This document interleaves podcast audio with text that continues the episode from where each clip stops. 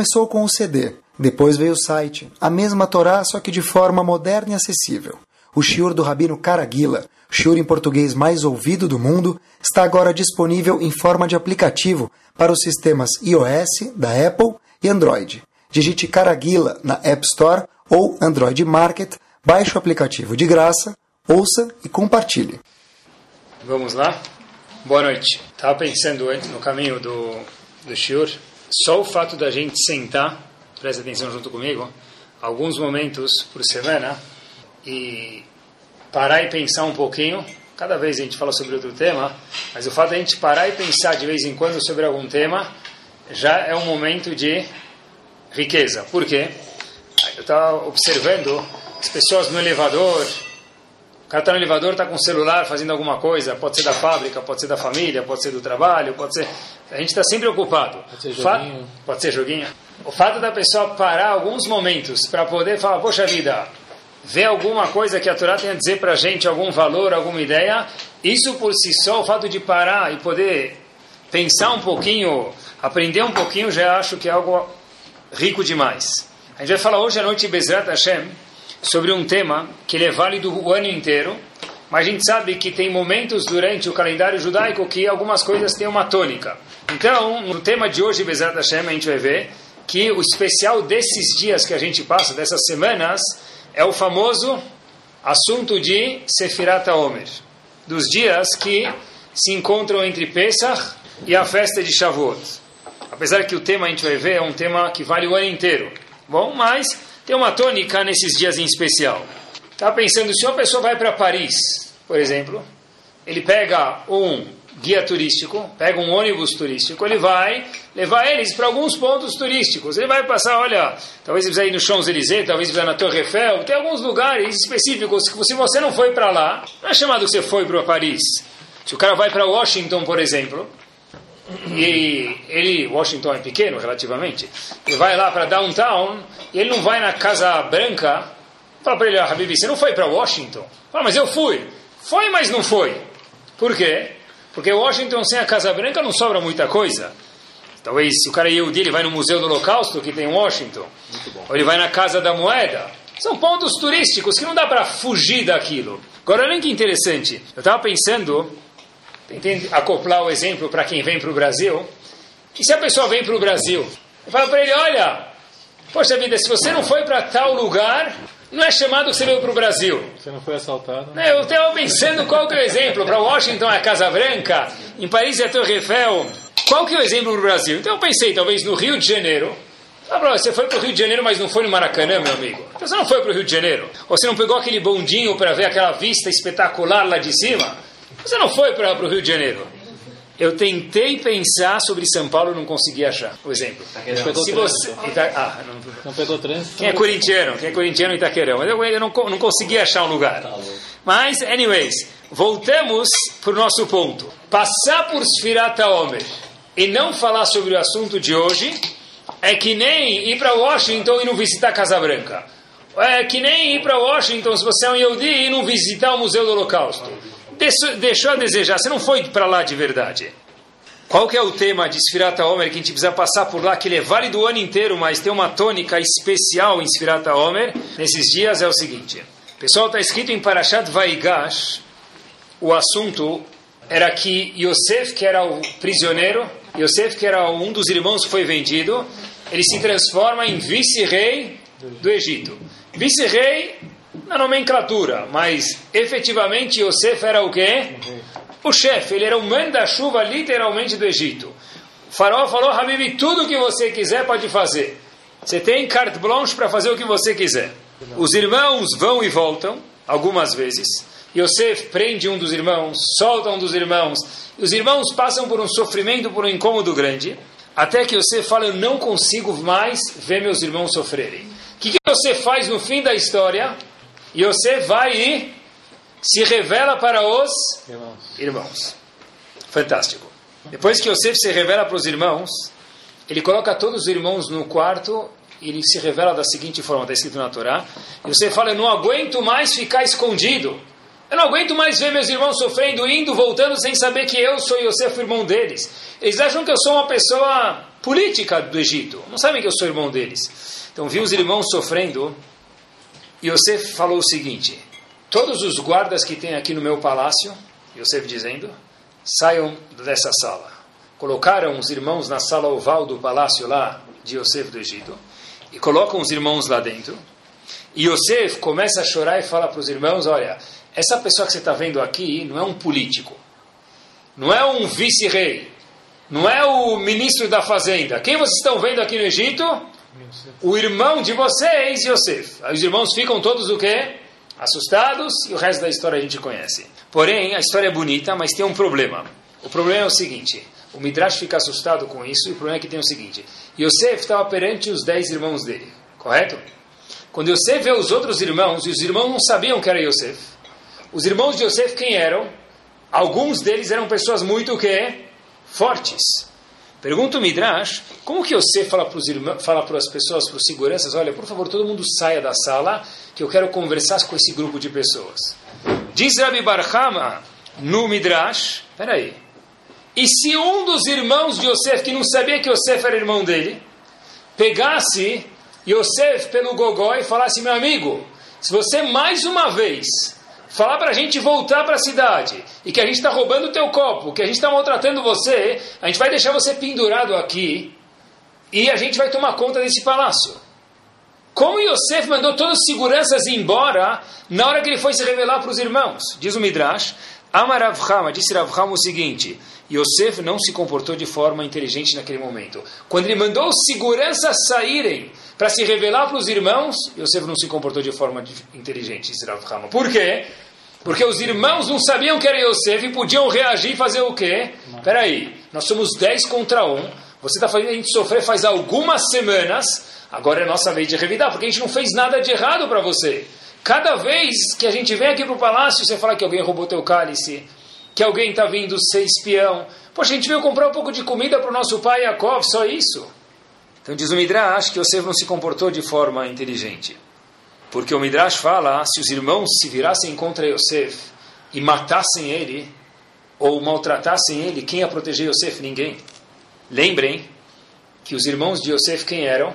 Que não sabiam ainda que era irmão dele, Yosef ainda não tinha se revelado. Shimon e Levi. O que Shimon e Levi tinham feito? A gente sabe.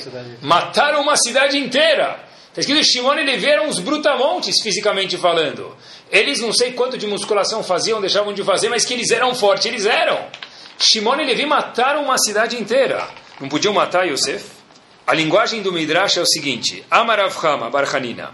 Lo asa Yosef kashura. Yosef não se comportou de forma correta quando mandou os seguranças saírem da sala quando ele foi se revelar para os irmãos. Sheilu ba'atubo, Sheilu ba'atbo echad mehem, diz o Midrash, se um dos irmãos desse uma patada em Yosef, essa é a linguagem do Midrash, miad met, de imediato o que ia acontecer com Yosef?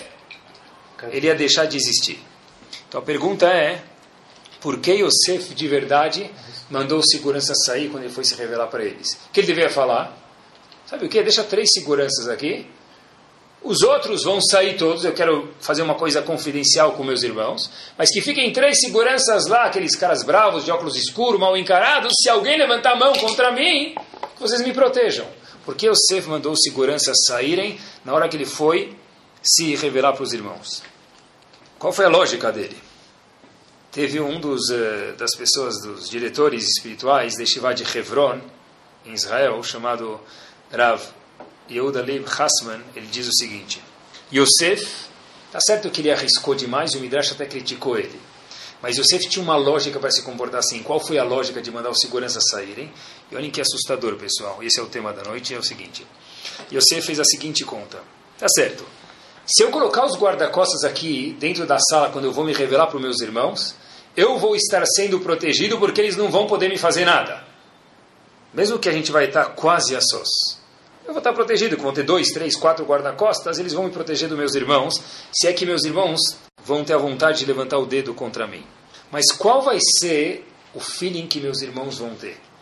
Imaginem só, Yosef, depois de alguns anos, fala para os irmãos que ele fez eles irem e voltarem, irem e voltarem, o seguinte, eu sou Yosef, que vocês me venderam para o Egito. Que, que os irmãos fizeram? Qual a reação imediata quando você falou essa frase para eles? Que essa frase se encontra na Torá. Os irmãos fizeram o quê? Abaixaram a cabeça, ficaram verde que nem o purê de tomate da Sica, e ficaram vermelhos, desculpa, que nem o purê de tomate da Sica, e com vergonha. Então você falou o seguinte: eu tenho certeza que eles vão ficar envergonhados. Eu preciso contar para eles quem sou eu. Eu vou fazer o quê? Vou deixar os seguranças fora, porque eu sei que a vergonha vai ser infinitamente menor com eles estando lá dentro só com minha presença do que estar com outras pessoas estranhas no mesmo recinto. Apesar que o Midrash ainda critica, fala que Yosef abusou da sorte, mas a lógica de Yosef, diz o chefe de Shivá de Hebron, que foi porque ele não quis deixar os irmãos passar por uma vergonha maior do que eles já precisariam passar. Apesar que ele arriscou demais, o Midrash fala isso, mas ele tinha uma lógica no que ele se comportou. A gente vê, entre parênteses, aqui uma coisa incrível, pessoal. Que um tzadik de verdade, escutei isso com quatro ouvidos, mesmo no momento de aperto, mesmo num momento bem delicado, ele se comporta de uma forma calculada. Porque quando a pessoa está tomando limonada na praia on the rocks, é muito mais fácil a pessoa ser tzadik. Está tudo tranquilo. Quando você fala, puxa vida, agora eu preciso me revelar. E antes de me revelar, ele fez um cálculo, como eu posso me revelar para os meus irmãos sem envergonhar ele. Mas, Habib, essa é a última preocupação que você tem que ter na tua vida. Teus irmãos te venderam para o Egito. Pô, se preocupa com sua segurança. E você falou, não. E a Torá vem contar para a gente, para ensinar, que quanto mais delicado o momento, mais um tzadik ele é ponderado, é cauteloso, ele pensa, ele não age de ímpeto. Voltamos. A gente vê daqui, me assustei quando vi esse midrash, essa explicação, a gente vê daqui quanto a pessoa tem que ser, especialmente nesses dias, delicado com não machucar uma outra pessoa. Esse é o tema importante da Torá e é o tema que tem um acento bem forte durante os dias de Sfirat Omer. Porque a gente contar Hayom, tantos dias lá Omer, é fantástico, é uma mitzvah. Mas junto com isso, Hashem fala, eu quero uma mudança de vocês. E o tema que tem que estar na cabeça de cada um dos Yehudim, pelo menos nessas sete semanas até Shavuot, é será que está tendo alguma melhora em especial, já que a sabe que a morte dos alunos de Rabi Akiva aconteceram nessa época, porque teve um pouco de algum tipo de delicadeza no comportamento pessoal um com o outro, a Shem espera da gente alguma sofisticação no nosso comportamento. Por quê? Porque todo ano a gente não conta o Homer, a gente tem que fazer alguma coisa nova, reviver isso aqui. Porque senão a gente não estaria fazendo isso. E o ponto que a pessoa precisa se concentrar nesses dias em especial é ver como ele se comporta com uma outra pessoa no kavod, no respeito que ele dá para o outro.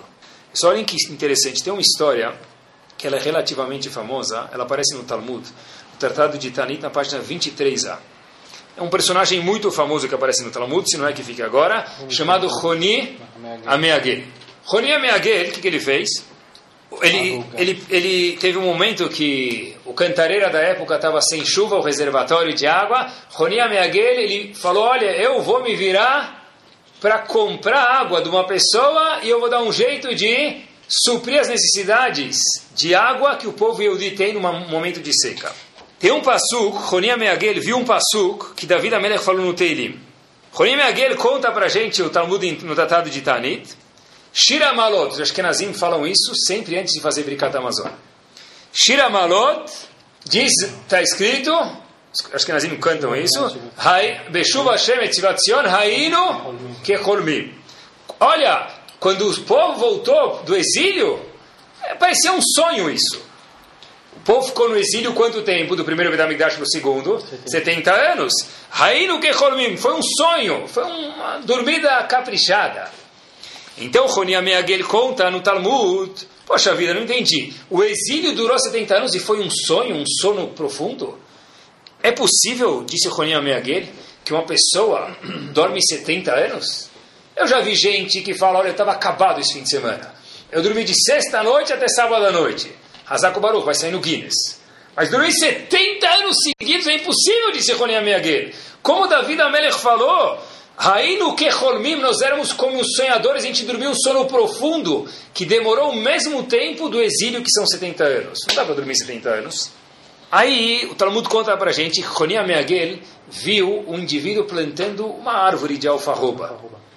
Aí quando o Talmud, ele falou para ele, olha, Habibi, que está plantando essa árvore? O cara falou assim, como assim? Aí Roni Ameagel falou para ele, sabe quanto tempo demora para crescer essa árvore? Algumas décadas. Até crescer a árvore e os frutos, você já vai estar num mundo melhor. Aí o colega vira para ele e fala, olha, eu vou te contar uma coisa. Eu quando cheguei no mundo, vi uma alfarroba. Alguém plantou pensando em mim. Eu estou plantando alfarroba para uma próxima geração também. Fantástico. Aí, Ronia Meguel estava passeando no campo. Ele veio, não sei se ele comeu uma feijoada, comeu alguma coisinha, bateu uma soneca. Ronia Meguel de, deitou embaixo de uma árvore e, sem querer, ele foi descansar 10 minutos. Sempre que a pessoa vai descansar, só uns 10 minutos.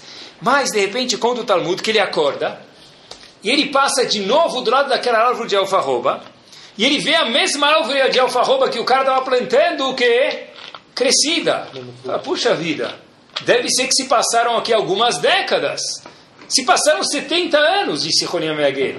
Agora eu entendi o que, que Davi Amelech falou. Tem gente que o quê? Que é capaz de dormir 70 anos. Eu sou a melhor prova disso. Ele dormiu um cochilo Talvez o sonho, eu acho que ele não acordou cansado depois, né? De qualquer um falar, puxa vida, 70 anos ele dormiu, assim conta o Talmud para a gente. Aí diz o Talmud para a gente, prestem atenção, ele foi para casa dele, falou, beleza, foi para casa, voltou para casa dele, onde ele morava. Aí ele fala, olha, tem algum filho de Roni por aqui? Fala, Habibi, filho? Já foram. Nós somos os netos de Roni Ameagir. Aí Roni Ameagir fala, uau, netos? Passaram-se mesmo algumas décadas, 70 anos, diz o Talmud para a gente. Aí o Ronim fala, puxa vida, prazer, eu sou avô de vocês, minha guia. Eles falam para ele, prazer, eu sou super-homem. Como assim, Ronim, você é meu avô? Meu avô desapareceu, a gente nunca mais viu ele faz 70 anos, nem meu pai viu ele. Como é que você pode ser Ronim? Diz o Talmud, Loeminu, ninguém acreditou nele, porque ele dormiu e ninguém viu onde ele estava. Bom, ele falou, se meus netos não acreditam em mim, eu sei onde eu passava a maioria do meu tempo. Aonde Roni passava a maioria do tempo dele? No Knis, no Betamidrash. Ele foi no, na casa de estudos. Ele entra na casa de estudos, diz o Talmud, e ele vê as pessoas debatendo assuntos, e um deles fala, uau, o que você falou agora, um grande sábio falou há duas gerações atrás. Quem foi Roni Meagel?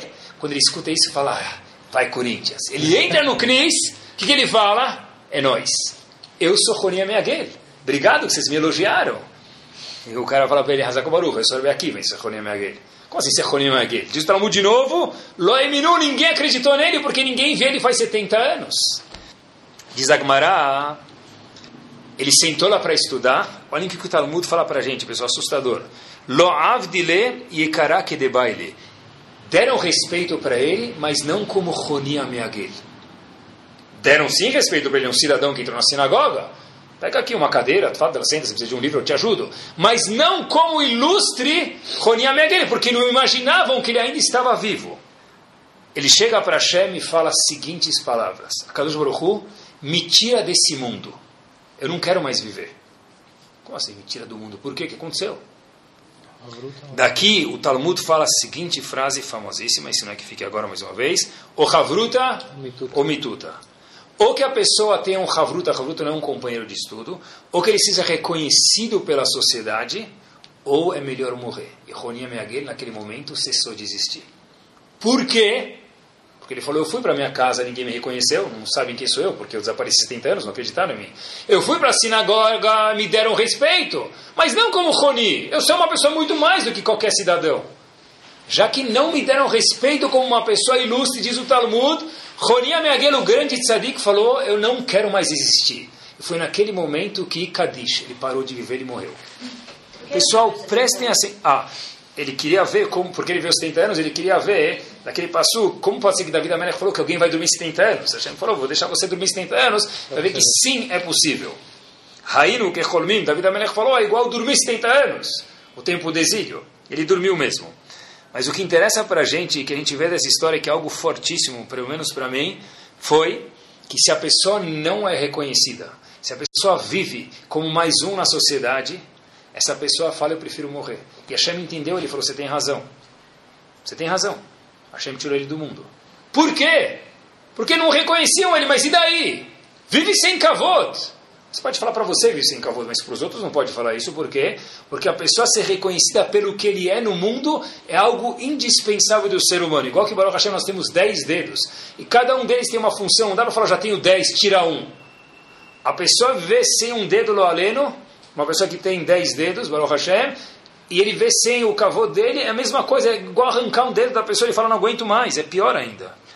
Estava outro dia, numa, numa aula de, de educação, eu vi uma pesquisa, olhem que interessante, que tem 160 mil alunos por ano que deixam de ir para a escola em alguns períodos letivos, talvez algum por uma semana, alguns por um mês. Por quê? Por causa de bullying. A, a palavra bullying é uma coisa muito mais sofisticada, né? Fala inglês, bullying, tá, é uma palavra que ela é multinacional, né? Você pode falar na França também bullying é a palavra, não tem uma palavra bullying em francês talvez. A palavra bullying é uma palavra unânime no mundo, mais universal, mas a palavra é novidade. Mas o conceito que Ramin falou para a gente, ele é velho. Roninha Meguel falou, olha, se me ignorarem, se me podarem, se me deixarem de gelo, eu prefiro morrer. Ah, você é babaca, não, não dá bola para isso. Peraí, o Talmud falou para a gente que não é verdade? Porque o Talmud falou para a gente, o Talmud não criticou Roniya Megillah em nenhum momento. Deve ser que é algo que é importante. A Torá não falou deixa para lá. A Torá não fala isso é bobeira. A Torá fala para a gente, daqui a gente aprende um lema, ou havruta, ou que eu esteja imerso com meus amigos, com meu colega, com meus grupo, com meu grupo social, ou mituta, ou que eu fique não existindo. Por quê? Que eu cesse de existir, pessoal, é uma linguagem muito forte isso. Sabem que, para a gente entender um pouquinho isso nas nossas casas, uma criança que na escola, um menino, talvez esse exemplo seja mais peculiar um menino, ele vai para o recreio, e o que, que vale um bom recreio no Brasil sem jogar futebol? Mas tem crianças que não gostam de jogar futebol, ou tem algumas que até gostam, mas uh, o gol é uma mira muito difícil para eles. Mas o gol é desse tamanho, meu. Você não consegue chutar a bola pro gol? Sim, eu tento, mas uh, nas últimas vezes, se for gol contra, eu não estou acertando muitas. Não jogar futebol bem é azedo. É azedo. É igual você, Loale, não comprar um container não vender. Para ele é tão frustrante quanto você fazer um mau negócio. É igual. É o Havruto Mituta. Porque se eu não jogo futebol bem, eu fico podado no grupo. E se eu fico no recreio sozinho, poxa vida, o recreio é o momento de curtir os amigos, de fazer uma bagunça, dar uma relaxada para depois o dia poder continuar fluindo. É azedo demais.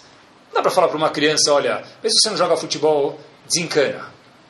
Ah, para com essa bobeira, se vira de outro jeito. Talvez ele não joga futebol, procura outra coisa, porque é o Havruto Mituta. Se ele não se sentir encaixado com os amigos, entenda quanto ácido isso é na barriga de uma criança. Por exemplo, tem crianças que são chamadas para sair fim de semana para passear, para jogar bola, para andar de kart, para jogar boliche, para, sei lá, explodir bombinha, sei lá o que eles vão fazer. E tem algumas que não são. É o Havruta ou Mituta. É incômodo demais isso. Precisava, e precisa mesmo, quando alguma criança vem falar isso para gente, é falar, puxa vida, vamos procurar alguma saída. Não é bobeira. A Torá conta para a gente, o Talmud conta para a gente, que falar que isso é peanuts, é, tá bom o negócio lá. Tá bom, faltou uma canetinha no teu estojo. Não! Faltou o estojo inteiro. A pessoa se sentir deslocada. Pessoal, aí no recreio, que é o que mais dói, porque dentro da classe, a classe tem um tamanho físico. Então cada um acaba, um fica mais para lá, outros mais para cá, mas no fim tudo acaba se encaixando nas fileiras da escola, dentro da classe. Mas quando sai para o recreio, o recreio Baruch Hashem nas escolas já tem um espaço mais legal, alguns ficam mais excluídos. É tentar quando alguma criança fala para a gente, olha, eu não estou indo não é falar é bobeira, porque Ronia Meagel, da história dele, diz o Talmud um lema, o Havruta ou Mituta. Se você não está imerso com teus amigos, dá um sentimento de falta de vida de verdade. Ronia Meagel falou, é preferível às vezes não existir, não que essa seja a solução, mas tem que procurar formas de passar um band-aid, de acariciar a pessoa e procurar outras soluções de como ajudar uma pessoa que vem com um sentimento desse, porque é um sentimento, de acordo com a Torá, extremamente válido. Eu vi uma Sabem que tem um estudo chamado da Filmi, que as pessoas estudam uma página por dia no mundo inteiro. E no estudo recente do da Filmi, há pouco, semanas, uma semana mais ou menos atrás, estão estudando agora o Tratado de Ktuvot, na página 62a, conta, agora todo mundo já passou por essa, a obrigação que o homem tem para a mulher. Qual a obrigação que o homem tem para a mulher? Talmud conta para gente.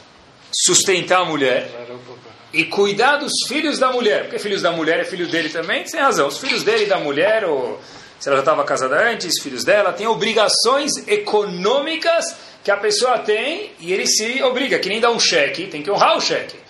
Então aqui, quando a pessoa casou, ele honrou, o cheque dele é sustentar a esposa e dar filhos para ela. E cuidar dos filhos dela, melhor dizendo.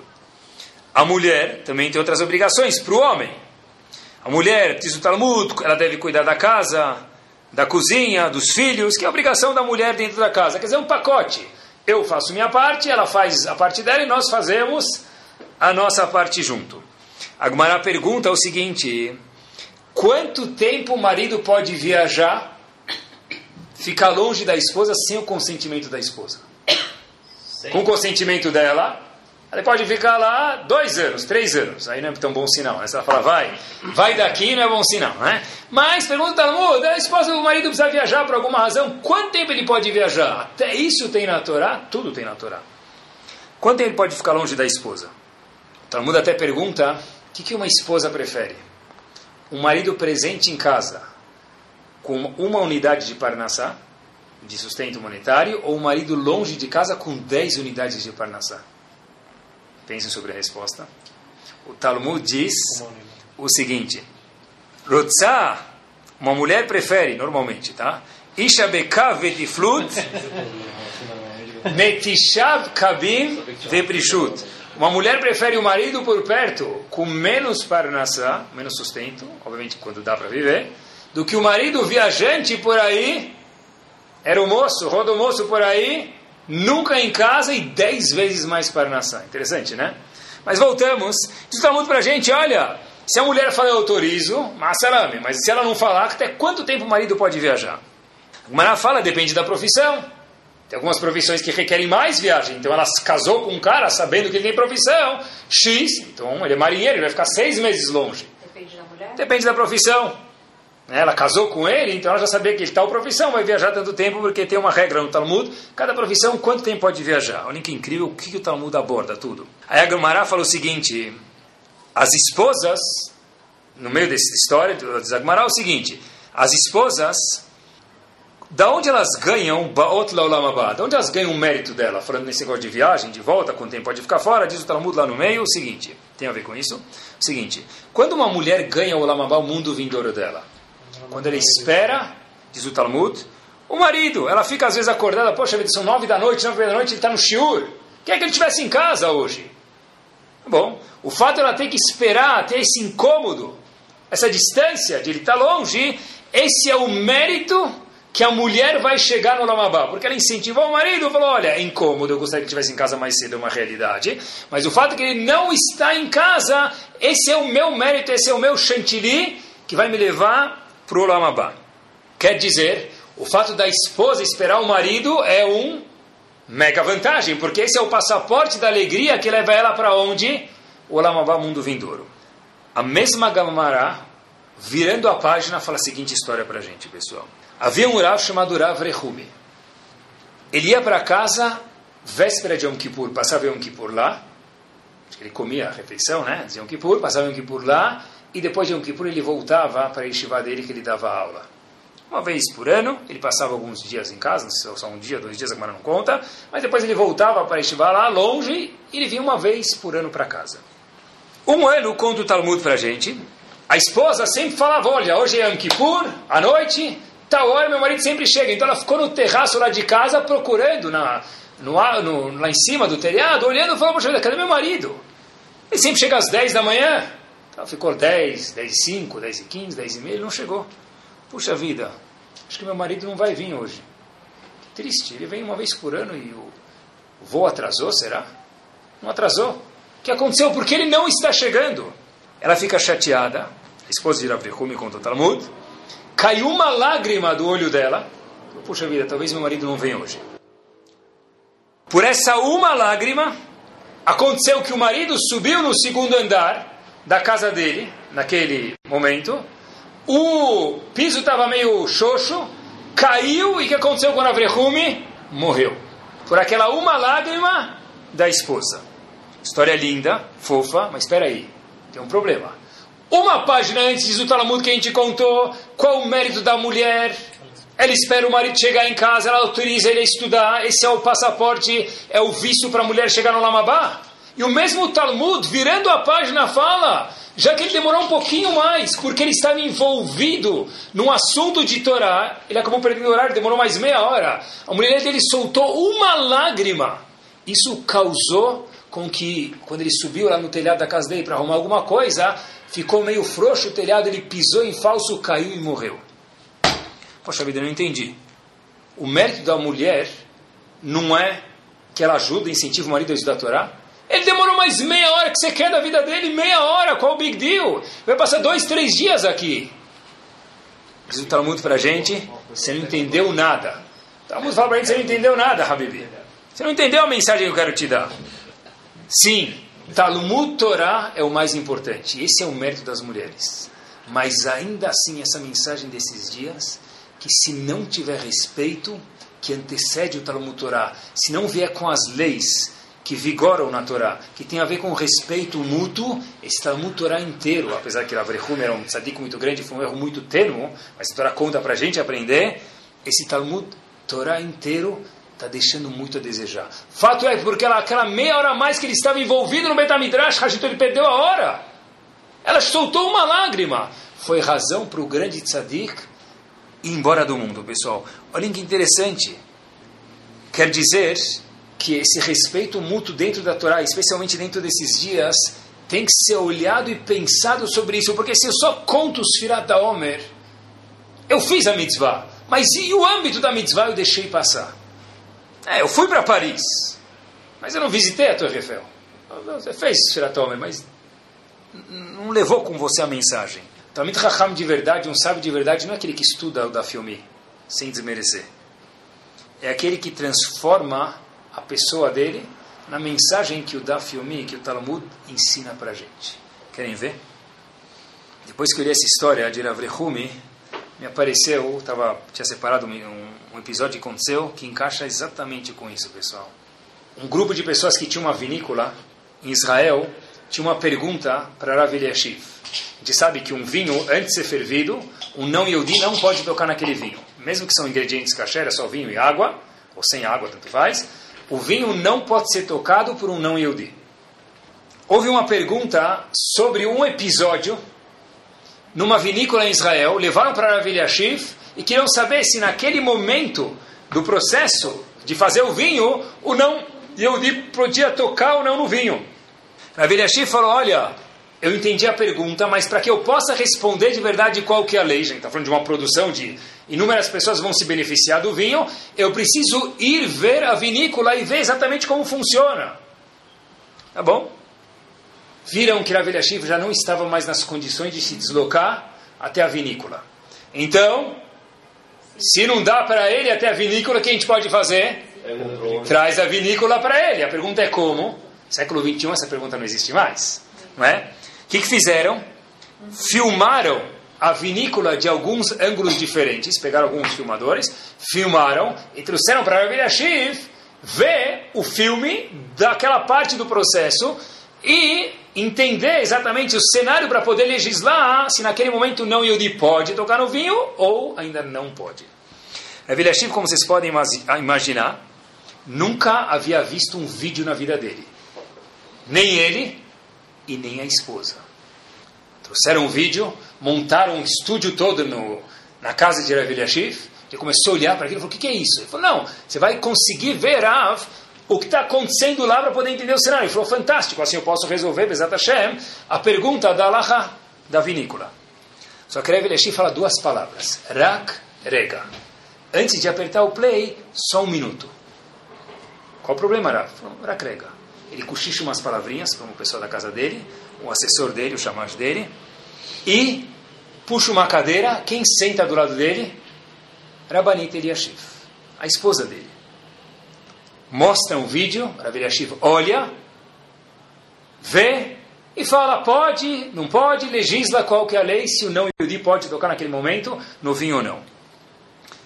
Falando para ele, mas a mulher dele estava olhando do lado, falando para ele, Rav, desculpa, mas a sua esposa entende um pouco de alahó de, de vinho para poder responder? Por que o senhor chamou ela? Stravilashiv o seguinte, pessoal, minha esposa também nunca viu um vídeo. Eu gostaria de participar ela numa coisa que tem a ver com alahá, que eu acho que ela vai gostar.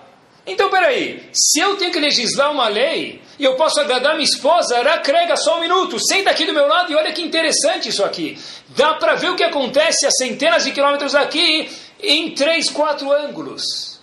Quer dizer, Abirashiv não lia o da com certeza, ele vivia o da filme. Porque se Rav Rehumi, o grande tzadik, faleceu porque a esposa dele soltou uma lágrima, se Rav Quanto preciso eu, que estudo Torá, cuidar para que minha esposa dê um sorriso, se eu puder, participar ela em alguma coisa agradável?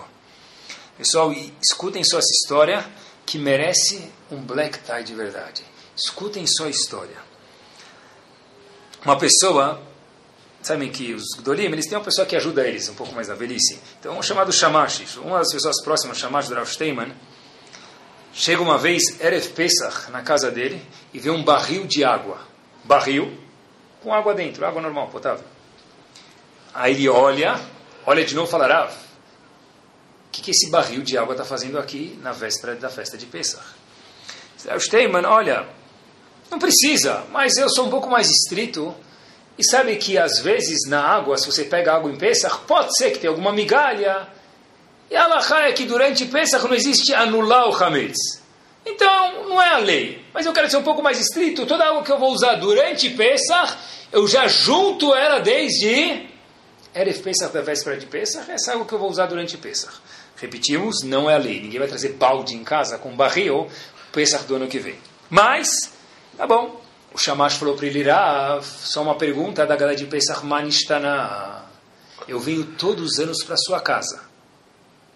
Sou chamado do Senhor faz alguns anos. Eu nunca vi um barril de água nessa casa. Erev Pesach. Manishtana, o que mudou do ano passado para esse? Pessoal, olhem de se lambuzar. Sirav Steinman, o seguinte. Quando eu casei, eu fazia essa rumra, esse rigor da lei. Eu trazia um barril de água no começo do meu casamento para cá. Minha esposa ficou chateada com isso por um motivo particular. Era difícil para ela fazer peça com essa água e não gostou. Então falou o Shamash para ele, mais grave, então, por que, que a barril está aqui esse ano? Slav Steinman, esse ano foi o primeiro ano que minha esposa faleceu. Então, quando ela não está aqui, eu posso de novo ser marmir, ser mais rigoroso e voltar a usar o meu barril. Quer dizer, Rashtemman tinha um costume, antes de casar de todos os anos, fazer o quê? Guardar água. Mas se está incômodo para minha esposa, e já que não é lei, é uma coisa a mais, disse Rav Steinman, eu vou abrir mão disso. Por quê? Porque Rav Steinman não abriu mão da Allahá. Ele cumpriu a Allahá. Ele entendeu quanto importante, pessoal, é o quê? Saber dar o peso certo para a coisa certa dentro da nossa Torá Kedoshá. Você imagina um gadolador. Mas eu vou parar de fazer isso por quê? Porque essa que é a Allahá. Fazer uma coisa a mais quando eu vou machucar alguém, isso é grave demais eu decidi, disse Rav Steinman, cancelar a Humra. Porque minha esposa, não, agora que ela não existe, eu voltei a usar, porque eu não vou machucar ela. Só olhem mais só um episódio, olhem que bomba isso. Ravolbe, o autor do Aleixuri, talvez o da geração passada com certeza, o mentor, em especial da ética judaica, Ravolbe, o masguiar do, do espiritual do mundo, não só de Shiva de Kortorá, de outros lugares que ele dava shiur, Ravolbe, num certo ano, ele deu para um avrejo, avrejo é uma pessoa que estuda a Torá de noite, fora o salário do avrejo, fora a ajuda do avrejo, ele deu um dinheiro a mais para ele. Aí o avrejo falou para ele, ah, o meu salário mensal é X, o senhor me deu a mais, talvez teve algum engano. Ravoube disse para ele, não, Habibi, você veio da Suíça, você merece mais. Falou, sério, não sabia que a Avrejo da Suíça tem, um, tem uma ajuda maior de, de vida? Falou, não, você veio da Suíça, você merece mais. Falou, mas, mas por quê? Falou, olha, que eu sei que aqui em Israel tem muitas pessoas que têm uma cortina mais simples, ou nem tem cortina em casa muitos. Mas eu sei que na Suíça, disse Ravolbe, da onde você veio, todo mundo tem uma cortina um pouco mais bonita dentro de casa. Então, aqui está esse dinheiro a mais para que você possa comprar uma cortina. Mas falou aquele Avrech para avô, Rav, eu já moro aqui faz alguns anos, é a primeira vez que o senhor me dá essa quantia a mais. Vai, mas você morava antes sem ser casado. Agora você casou. E agora que você está casando, você está acostumado a ficar sem cortina. Tua esposa não está. Pega esse dinheiro e compra uma cortina para sua esposa colocar em casa. Como era na Suíça? Mas por que era? Porque se esse é o costume dela, saiba respeitar isso. Mas eu sou um avrejo, não precisa disso. É o que você acha. Para ela, isso é uma necessidade. Pessoal, olhem até onde vai o cavô do respeito que é merecido. Olhem a delicadeza, a sensibilidade de um gadolador. Eu vou te dar um salário a mais para que você possa comprar uma cortina. Por quê? Porque tua esposa está acostumada com isso. Sabe que a Gumará fala para a gente que um marido, quando casa com esposa, que tem que tomar cuidado, mas é assim que ela rá, se o marido está no nível 10, a esposa no nível 6, quando ele casa, a esposa vira 10. Se o marido tem um grau de finesse, vamos falar 10, um grau de 0 a 10 ou 0 a 100, o que for, e a mulher tem um grau 6, ela vai por 10.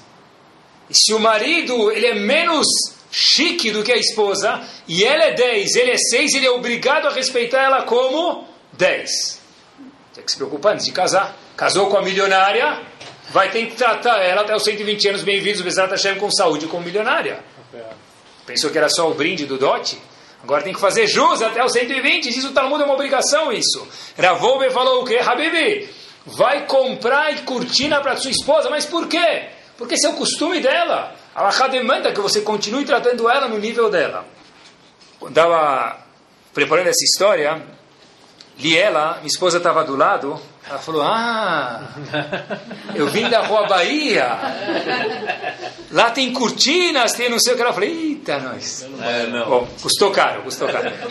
Mas essa, essa é a Lahá, custou caro, mas essa é a Lahá, pessoal. Tem que tratar, mas peraí, o Talmud Torah, destravou, peraí, Talmud Torah é o mais importante, mas não pode atropelar outros requisitos. Na nossa fase final do Shiur, eu queria ver junto com vocês o que quer dizer kavod de verdade, quer dizer respeito de verdade.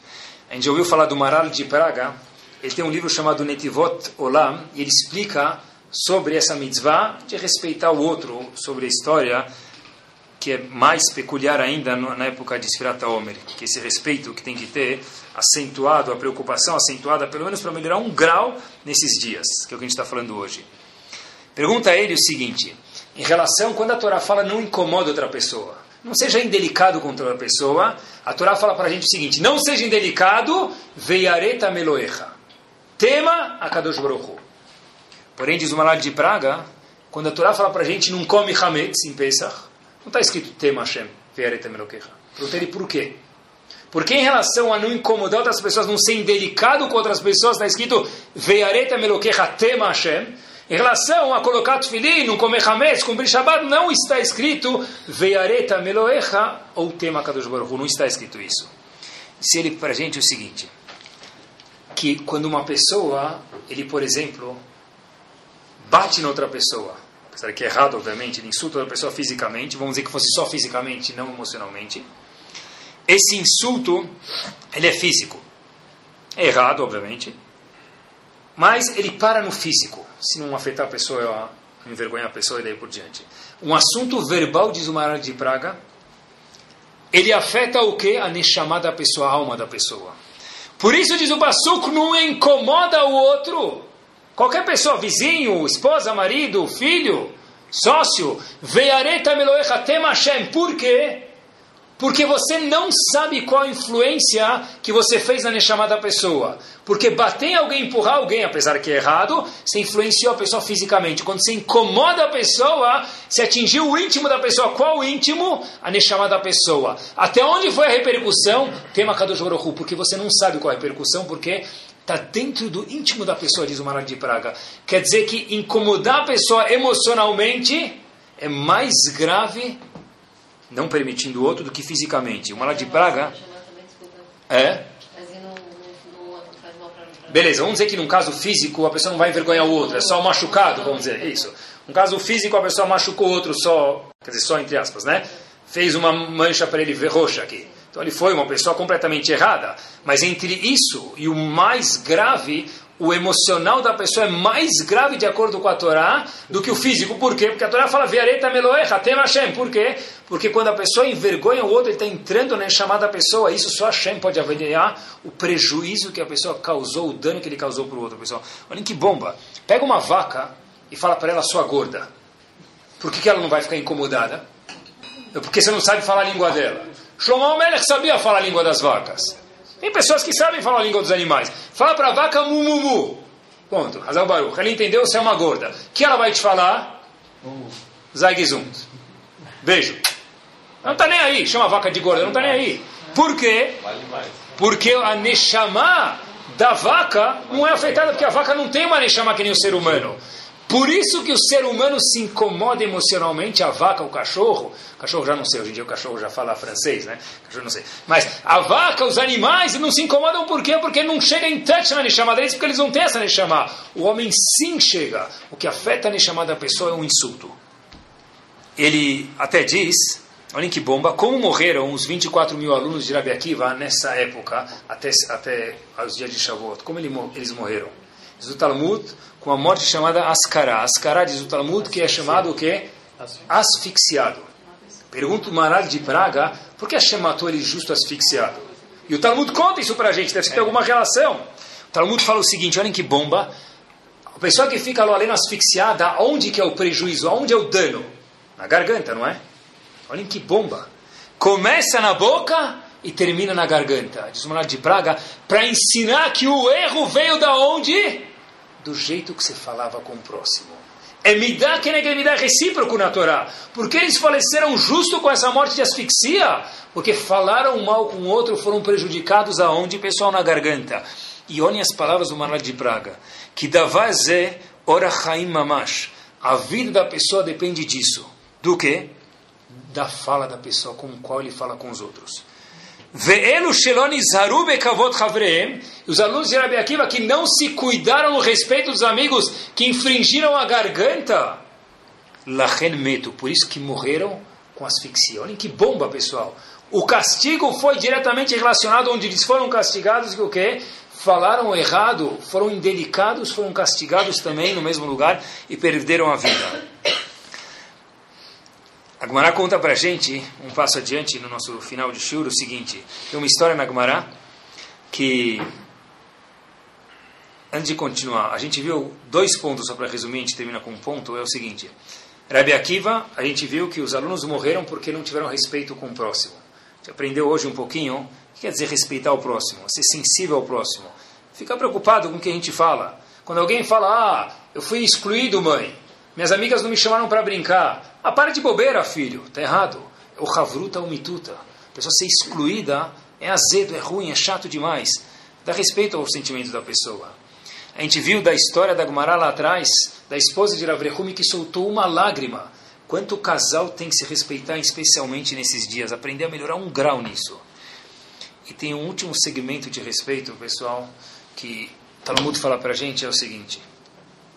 Que também deve, kavod, é o seguinte. Outro lugar que a gente deve kavod, a gente falou para os amigos, para a família e tem mais um. Rav Wine, ele sempre conta essa história, tem muitos tirim que ele repete essa história. Ele conta que havia um jornal em Detroit chamado Detroit Free Press. Um jornalzinho de graça que distribuíram em Detroit, faz algumas décadas atrás. E o editor fez uma matéria no jornal em prol dos Yehudim, em prol de Israel. Então os Eudim foram falar, puxa vida, a gente nunca viu isso na vida. A gente já viu os caras falarem mal dos Eudim, ou no máximo ficar quieto, falar bem, num jornal não Eudi, escrito uma matéria por não Eudi, é algo muito raro isso. Foram perguntar para o editor, por que você escreveu uma matéria em prol dos Eudim? Ele falou o seguinte, eu vou contar a história. Minha mãe disse esse editor não Eudir, minha mãe veio da Irlanda. Quando ela chegou da Irlanda e veio trabalhar nos Estados Unidos, numa cidade, ela trabalhava limpando a casa de faxineira na casa de pessoas. E ela teve um emprego na casa de um Yehudi, de uma família judaica. Tudo isso contando esse, esse editor, não Yehudi. As crianças saíram de férias A família saiu de férias, era férias de Hanukkah. Quando que é Hanukkah? Normalmente? Dezembro. Foram embora, passar três, quatro, cinco dias fora de casa. E eu, como empregada, tipo, tudo isso ele contando da mãe dele, a mãe dele como empregada, trabalhando na casa dos Yehudim, viu que a família judaica religiosa não estava voltando para casa. E sabiam que eles iam voltar até dia 25 de dezembro, era dia 23, não chegou ninguém. O que ela fez? Comprou uma árvore de Natal para ligar a família. Como que a família vai chegar em casa sem a árvore? Ela não sabia que numa casa judaica não tem árvore de Natal. Então, de repente, essa família judaica volta para casa Hanukkah e vê todas as casas com Hanukkah e na porta, na janela da casa deles, no vidro, havia uma árvore de Hanukkah com as luzinhas brilhando.